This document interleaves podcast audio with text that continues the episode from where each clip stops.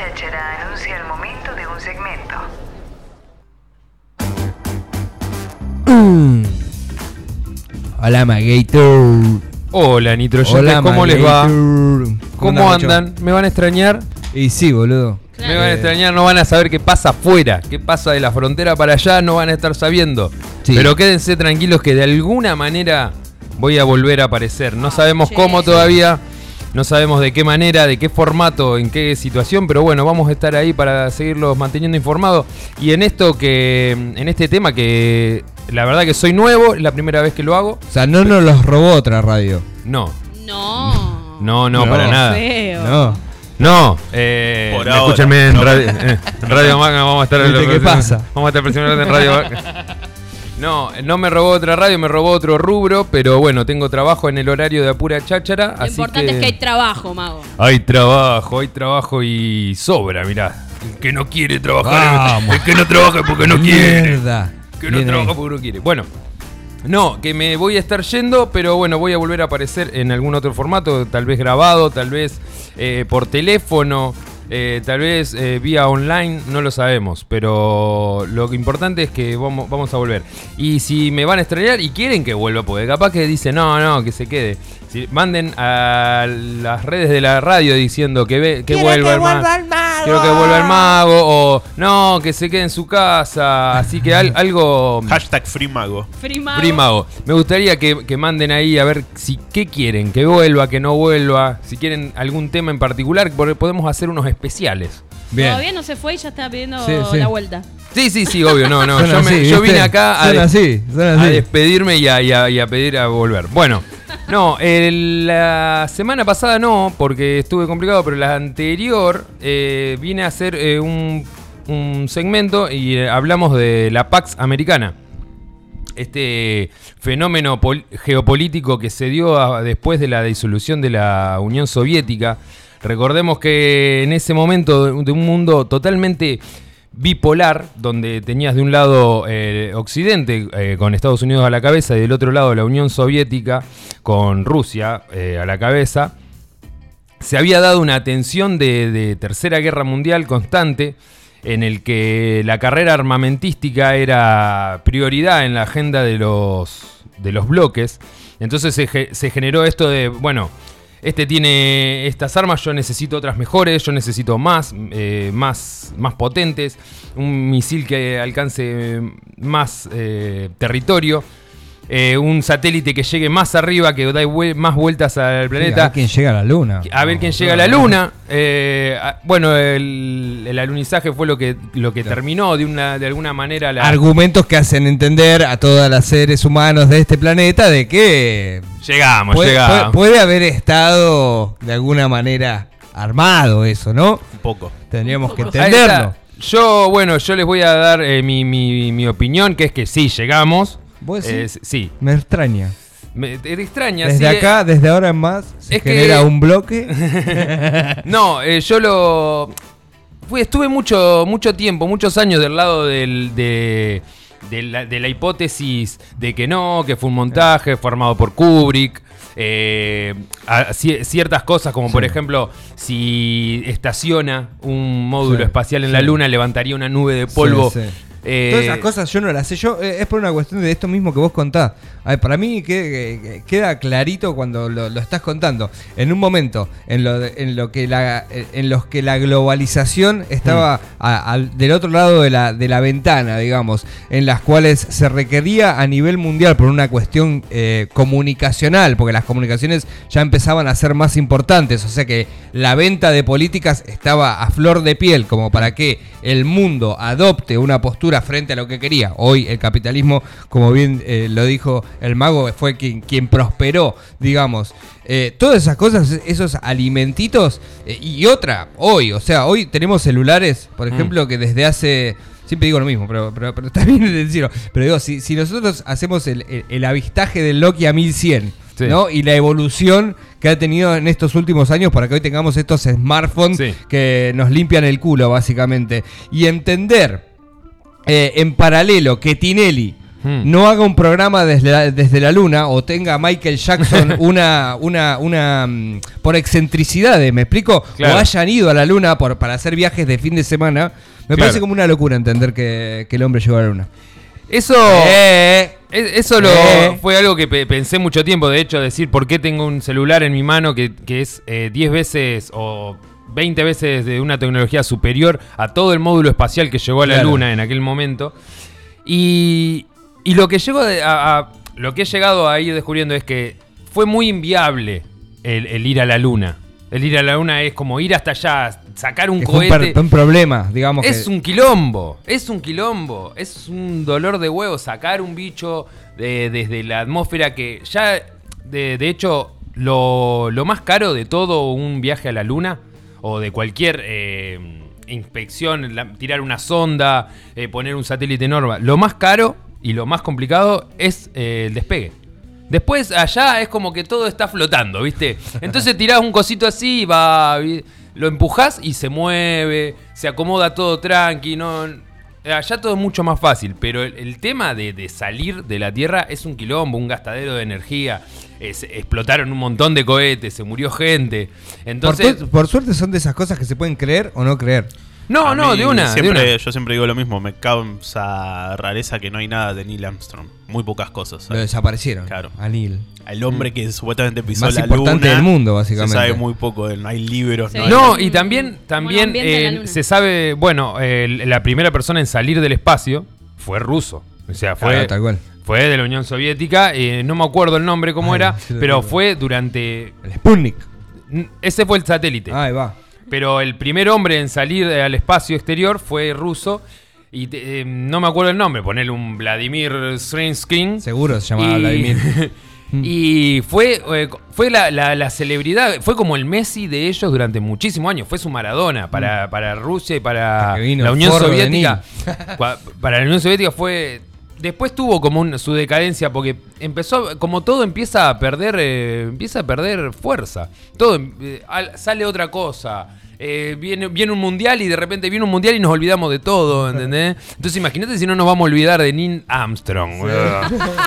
Aparte, no solo Neil Armstrong pisó la luna, o sea, varias personas eh, alunizaron. ¿Y eso quién conoce? ¿Alguno eh, conoce a alguien que haya pisado la luna? Nadie. Solo Neil Armstrong porque fue el primero. El, el Carlo. Es como. Carlos. todo- siempre se Bueno, acuerda de los primeros. Hace todo. unos años yo vivía en Mar del Plata, me acuerdo, un loco auspiciado por una la bebida energizante. Sí. Fue hasta la estratosfera y se tiró tiró. paracaídas. Sí, me acuerdo. Sí. Baumgartner de apellido. Eh, con auspiciado por Red Bull. Red Bull. Bueno, imaginemos que, eh, imagine- imagínense que ahora ya hablábamos que tenemos un satélite que está eh, orbitando prácticamente la Luna, en una órbita que se llama L2, que mm, no es que orbita la Luna alrededor, sino que la orbita como si fuera a- a- afuera, como cerca.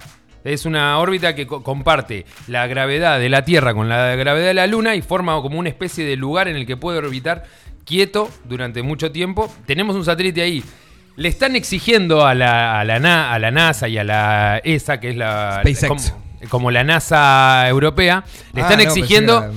Le están exigiendo que haga ponerle una- un primer plano de la, la- la pisada de, de Neil Armstrong en la Luna. ¿Está todavía? Dios, Teori- las noticias tendría que, este estar, según, según los cálculos, tendría que estar la, la- la pisada de ellos, porque como no hay Pero atmósfera... sí estuvieron los Transformers, no, no, no. se ah, bueno, bueno, bueno. No, no. No, bueno, lo que... ET, boludo, pasó por ahí, nada. Lo que quería contar después de, de- de- de este pasaje sobre el- si el alunizaje es cierto o no, es cuestión de cada uno. Yo me, me, me- me interesaba cuando era chico o, o no, no había investigado tanto, me gustaba esto de, no, está armado, fue Kubrick que hizo esto, bla, bla, bla, bla". Después me fui enterando de cosas que digo, bueno, al final, bueno, sí, sí, vi, fueron, ¿qué, te voy a decir? Que no, me la tuve que fumar. Pero bueno, después de toda esa, esa carrera espacial y esa carrera armamentística, llega un momento en el que fue en el 89 que se miran en la Unión Soviética, se miran entre ellos en la mesa y, che, ¿qué estamos haciendo? No, no, yo estoy improvisando, no, yo vine porque me invitaron. Eh, bueno, cortemos acá, muchachos, porque esto no da para más. Estamos haciendo cualquier paparruchada. Se nos explotan las centrales nucleares, nos explotan. No, nos ganan territorio en todos lados. Cerrame el kiosco. La Unión Soviética se disuelve por su propio peso. No hay nadie que la, que, la haya eh, invadido, decir, ah, no, porque Estados Unidos invadió y los... No, se cayó, se, se disolvió sola. Entonces eso deja un vacío armamentístico. ¿Qué pasó? Todos estaban co- construyendo armas, eh, fabricando rifles, fabricando tanques, fabricando aviones, fabricando misiles. ¿Y por qué? Porque había otro enemigo al cual tirársela. En caso de que apareciera, hay que tirarlas. En ese momento, pum, se disuelve la Unión Soviética y se quedan con un montón de fierro que no, se- no tenían fin, digamos. No tenían para dónde, eh, para dónde ponerlo. Entonces, ¿qué empezó? A ubicarse todo ese armamento. Estados Unidos, ¿qué hace? Bueno, eh, arranquemos por eh, la Unión Soviética, que lo que es una Unión Soviética es traficarlas.